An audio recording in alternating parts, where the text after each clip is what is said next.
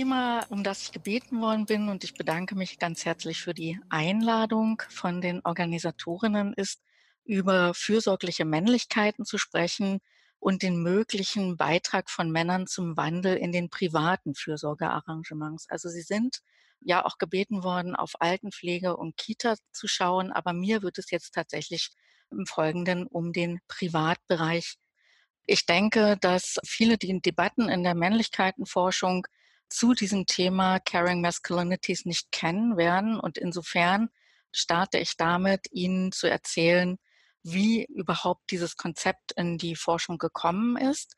Dann werde ich sehr kurz auf die Theoretisierung des Konzeptes eingehen und dann den natürlich für diese Tagung besonders wichtigen Blick in die private Praxis wenden. Und da werde ich mir die involvierten Väter und die Pflegedementer Angehöriger anschauen. Anschließend will ich dann die Frage stellen, ob es eben ein politisches Transformationspotenzial von Caring Masculinities gibt und äh, möchte für neue Allianzen plädieren und gehe dann noch kurz auf die Breakout-Sessions ein. Damit komme ich zu meinem ersten Punkt, nämlich wie kommt es überhaupt zu diesem Begriff? Und hier kann man sagen, dass vermehrt seit den späten 2000er Jahren empirische Studien zur Care-Thematik, die sich auf Männer und Männlichkeiten beziehen, unter dem Schirmbegriff Caring Masculinities stattgefunden haben. Wir haben das versucht zu recherchieren und sind auf ein Projekt gestoßen im Rahmen der EU-Forschung Fostering Caring Masculinities aus dem Jahr 2007, unter anderem von Marc Gärtner, und das ist unserer Erkenntnis nach das erste Projekt, die diesen Begriff so prominent benutzt haben. Es ging in dieser Studie um die Vereinbarkeit von Familie und Beruf aus der Sicht von Männern und die Frage wurde gestellt, wie können sich Männer stärker in Fürsorgetätigkeiten involvieren. Insgesamt kann man sagen, dass die Thematisierung an der Schnittstelle von wissenschaftlicher Männlichkeitsforschung, von und von europäischer Männlichkeitspolitik stattfindet und deshalb eben auch der englische Begriff, der sich so stark durchgesetzt hat. Ein Beispiel möchte ich dafür geben. Die dritte internationale Konferenz on Men and Equal Opportunities, die in Luxemburg im Oktober 2016 stattfand. Und aus dieser Tagung ging die Luxemburger Erklärung hervor und diskutiert wurde eben zunächst erstmal, dass natürlich den größten Teil der Care-Arbeit Frauen leisten, aber es wurde thematisiert, dass äh, doch der Anteil von Männern in den Feldern Vaterschaft, Selbstsorge, Care-Berufe, Freiwilligenarbeit, Angehörigenpflege häufig größer ist, als das in der öffentlichen Debatte wahrgenommen wird. Das Ziel der Organisatorinnen dieser Tagung ist eben eine hälftige Teilung von Fürsorgearbeit, also 50-50. Und aus dieser Tagung ging dann eben noch ein Positionspapier hervor, das 2018 erschienen ist, unter anderem geschrieben von Asgambor, Teunert und Holtermann. Und das Wichtige finde ich, ist, dass sie eben Caring Masculinities das Potenzial zutrauen, nicht nur die Geschlechterbeziehungen, sondern die Gesellschaft und die Ökonomie als Ganzes tiefgreifend zu transformieren. Also hier wird ein sehr äh, ja, großes Potenzial gesehen, dass diese fürsorglichen Männlichkeiten die Gesellschaft und die Ökonomie eben verändern können. Kritisiert, und das ist meine nächste Folie, wurde dann in der insbesondere Männlichkeitenforschung, dass das Konzept der Caring Masculinities jedoch kaum theoretisch unterfüttert war. Und da ist für die Debatte in der Männlichkeitenforschung ein Aufsatz einer jungen australischen äh, Forscherin Carla Elliott sehr wichtig, der 2016 erschien. Und sie legt eine solche Theoretisierung vor als Verbindung der kritischen Männlichkeitsforschung und der feministischen Care-Theorie. Und sie hat auch eine Definition vorgelegt, nämlich dass Caring Masculinities männliche Identitäten seien, die Dominanzverhalten und damit verbundene Eigenschaften zurückweisen und fürsorgliche Werthaltungen wie positive Emotionen, gegenseitige Angewiesenheit und soziale Beziehungen umfassen. Und das Wichtige ist, und das sagt sie auch immer wieder explizit, dieses Konzept richtet sich normativ gegen hegemoniale Männlichkeit und ist damit gegen männliche Dominanz und Herrschaftsansprüche gerichtet. Und Elliot greift in ihrer Differenzierung auf die feministische Care-Theorie zurück und unterscheidet zwischen caring for und caring about. Und das bedeutet, dass sie einmal sagt, also es gibt eine Fürsorgetätigkeiten, das ist das Caring for und äh, eben eine Fürsorgehaltung, eine affektive Zugewandtheit und das ist das Caring about. Und ihr Argument ist, dass äh, Männer eben zunächst vielleicht noch keine Fürsorgehaltung haben, aber durch die Ausübung von Care-Arbeit dann eben solch eine Haltung auch entwickeln können und damit ein tiefgreifender Transformationsprozess männlicher Subjektivierung angestoßen wird. Auch hier also wieder die Zuschreibung eines sehr großen Transformationspotenzials. Dieser Aufsatz vor vier Jahren erschienen, wurde unglaublich stark ähm, diskutiert und es wurde eben diskutiert, dass Elliot nur den Blick auf die positiven Affekte richtet, das heißt also Ekel, Genervtheit, Erschöpfung, Trauer, Enttäuschung, Wut von ihr nicht thematisiert worden sind. Und es gibt auch eine Reihe von Forscher und Forscherinnen, die diese starke Verknüpfung mit Identität kritisieren und sagen, also es müsste jetzt erstmal darum gehen, das komplexe historische Verhältnis zwischen Care und Männern und Männlichkeit zu rekonstruieren. Aus meiner Position denke ich, ist Caring Masculinity mittlerweile eine etablierte Diskursfigur. Deshalb sollten wir sie nicht aufgeben, sondern nutzen, um vielfältige Forschungen unter diesem Schirmbegriff durchführen zu können. Und ich habe die These entwickelt, dass es sich dabei auch um eine romantische Sehnsuchtskategorie handelt. Und damit sind wir eigentlich bei der Liebe, was Katja Sabisch heute Morgen angesprochen hat, denn das Konzept von Liebe in der Moderne ist ja sehr stark durch die Romantik beeinflusst. Und was ich feststelle, ist, dass sich eben hinter dem Begriff fürsorgende Männlichkeiten auch so eine Einheitssehnsucht verbirgt, denn insbesondere das männliche Subjekt wurde ja im Modernisierungsprozess sehr stark fragmentiert und Männer sehnen sich eben auch nach dieser Einheit und diese hoffen sie insbesondere eben in den sozialen Beziehungen zu ihren Kindern, ihren Partnerinnen, ihren alternden Eltern oder eben auch Freundinnen umsetzen zu können. Ja, wie sieht es dann in der Praxis aus? Damit die nächste Folie wenden wir uns zunächst den involvierten Vätern zu. Ich habe mich sehr lange äh, mit dem Thema beschäftigt und in den 1990er Jahren, muss man sagen, war die Debatte noch so, dass tatsächlich auch sehr stark eine Reduzierung der Arbeitszeit diskutiert worden ist im Kontext des Diskurses um aktive Vaterschaft. 30 Jahre später muss man sagen, dass das Leitbild des involvierten Vaters mittlerweile in das Muster hegemonialer Männlichkeit eingegangen ist. Das heißt, es findet eine Integration von Care-Aspekten in Männlichkeiten statt.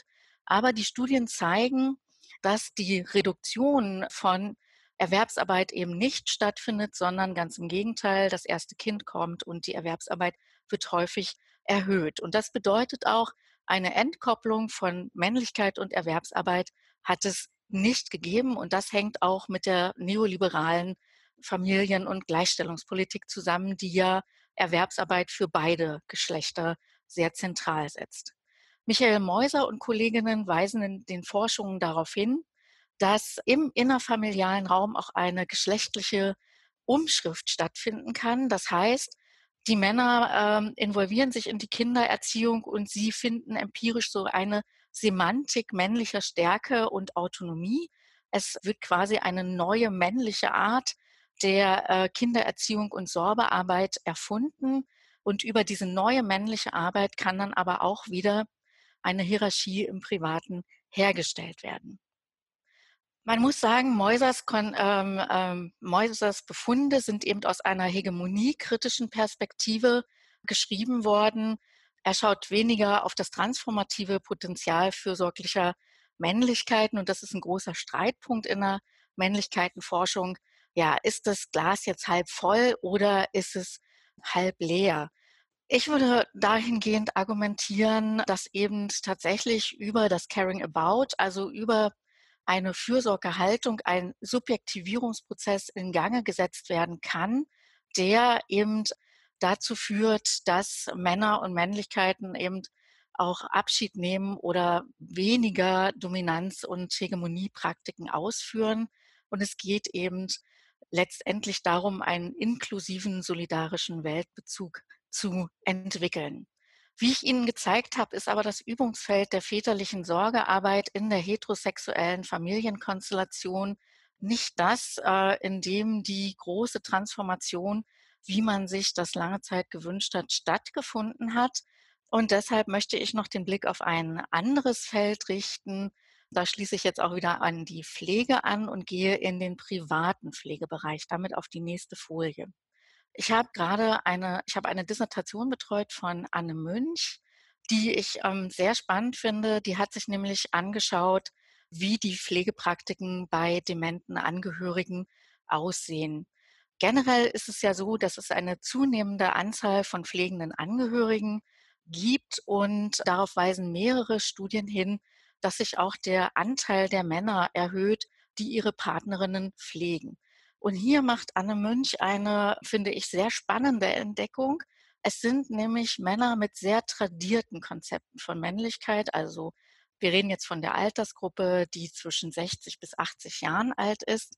Und es sind gerade die Männer, die an dem tradierten Eheversprechen sich orientieren, die sagen, ja, weil ich dieses Eheversprechen eingegangen bin, möchte ich meine Frau jetzt pflegen. Also genau dieses Konzept von Liebe und Ehe, bis das der Tod uns scheidet, führt dazu, dass diese Männer sich in Pflegetätigkeiten involvieren.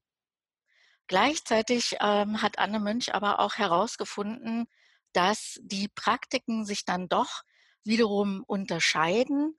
Und das ist nun wiederum ganz stark mit Gefühlen verbunden. Und da sind wir genau wieder bei dem Thema, was Katja Sabisch eingangs angesprochen hat.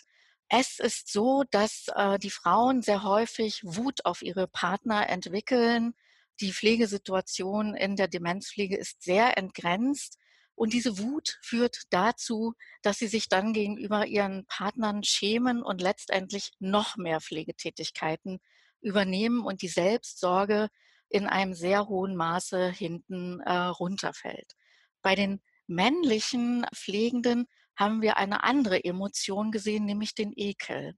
Und der Ekel führt dazu, dass sie insbesondere die körperliche Pflege äh, der Frau, der Partnerin nicht übernehmen. Und hier sagen sie, ja, das kann ich nicht aufgrund meiner Sozialisation als Mann. Und diese Emotion ermöglicht ihnen aber auch Grenzen in der häuslichen Pflege zu ziehen. Die Männer nehmen sehr schnell oder in einem viel höheren Maße eben Hilfeleistungen von außen in Anspruch, was sich die Frauen gar nicht trauen. Und hier zeigt sich eben auch die tradierten Geschlechterarrangements, die bei den Frauen zu einer so starken Entgrenzung führen und bei den Männern doch immerhin zu einer Involvierung, die aber doch immer noch Grenzen aufweist. Die Vaterschaft und äh, die pflegenden Männer, das ist ja eine sehr private Arrangements und jetzt muss man sich natürlich fragen, wenn man nach Transformationspotenzial fragt, wie kann das Ganze politisch werden? Damit komme ich zu meiner nächsten Folie. Und hier ist zunächst erst einmal darauf hinzuweisen, darauf hat äh, Stefan Höng in seinen Arbeiten hingewiesen, dass Caring Masculinities, die ja seit zehn Jahren in den Debatten sind, von der neoliberalen Familienpolitik mehr und mehr vereinnahmt werden. Also es geht jetzt darum, die Männer sollen sich auch an Familienarbeit, Kinderbetreuung beteiligen, damit die Frauen weiter erwerbstätig sein können. Und es wird eben nicht darauf geschaut, dass sich die Strukturen für beide Geschlechter verändern müssen. Das, was wir also heute auch in mehreren Vorträgen schon gehört haben. Gleichzeitig möchte ich dennoch dafür plädieren, darauf zu schauen, ob es nicht doch ein gesellschaftliches Transformationspotenzial gibt. Und da möchte ich den Blick auf die gleichstellungsorientierte Männerpolitik wenden.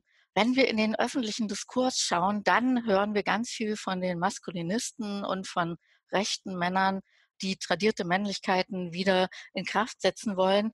Und die gleichstellungsorientierte Männerpolitik, die fällt immer so ein Stückchen hinten runter. Dabei haben wir in Deutschland, in der Schweiz und in Österreich eine institutionalisierte, gleichstellungsorientierte Männerpolitik seit ungefähr den 2000er Jahren. Das heißt, es gibt Dachorganisationen, Beratungsorganisationen, Schnittstellenorganisationen und praktische Angebote in der jungen Arbeit und in der Männerbewegung. Und Marga, Mara K. Stein hat das in ihrer Dissertation untersucht. Die verstehen sich nicht als Männerbewegung, aber eben als eine Suchbewegung hin zu einer Transformation von Männlichkeiten. Und was sie gefunden hat, ist eine Politik der Deprivilegierung. Das heißt also, sie regen sehr stark an, dass die Männer ihre Machtpositionen, ihre Privilegien reflektieren und dass sie diese Privilegien auch abgeben müssen, um eine Transformation eben in Gange bringen zu können. Und das ist auch mit Bildern von Männlichkeiten verbunden. Sie sehen es auf der Folie, die über, zu überwindenden Männlichkeiten ist der gewalttätige Mann. Die hilfsbedürftigen Männlichkeiten, das ist leider so ein bisschen verrutscht, das ist der identitätslose Junge und die erstrebenswerten Männlichkeiten liegen auch hier sehr stark im privaten Bereich, nämlich in der aktiven Vaterschaft. Und wir machen ja diese Tagung mit Verdi zusammen und meine Idee war, also könnte es nicht Allianzen geben zwischen der gewerkschaftlichen Arbeit und dieser gleichstellungsorientierten Männerpolitik? Meines Erachtens ähm, gibt es da bisher also kaum Verknüpfungspunkte. Und damit komme ich zu meiner letzten Folie. Die, Sie haben das ja gesehen in den Breakout-Gruppen, das war ein bisschen kürzer als das, was ich mir jetzt gedacht habe. Also meine Idee war, dass in den Breakout-Gruppen in der ersten Fragestellung es um die Praxisperspektive geht. Also erstmal so ein Austausch, wie erleben sich Männer in Care-Arbeit und wie erleben Frauen Männer in Care-Arbeit. Das zweite eher so eine politische Perspektive. Also wo könnten Allianzen liegen, dass ähm, es tatsächlich eine Transformation von Männlichkeiten gibt. Und wir haben ja auch ein sehr großes ähm, wissenschaftliches Publikum. Da wäre eben die Frage, ja, sehen Sie Möglichkeiten, wie man das erforschen kann, wie man das weiter theoretisieren kann? Und ich hoffe, dass sich doch die Befragung mehr in eine Richtung eines vielleicht äh, verschiebt und das Nein ein bisschen abnehmen wird durch meinen Vortrag.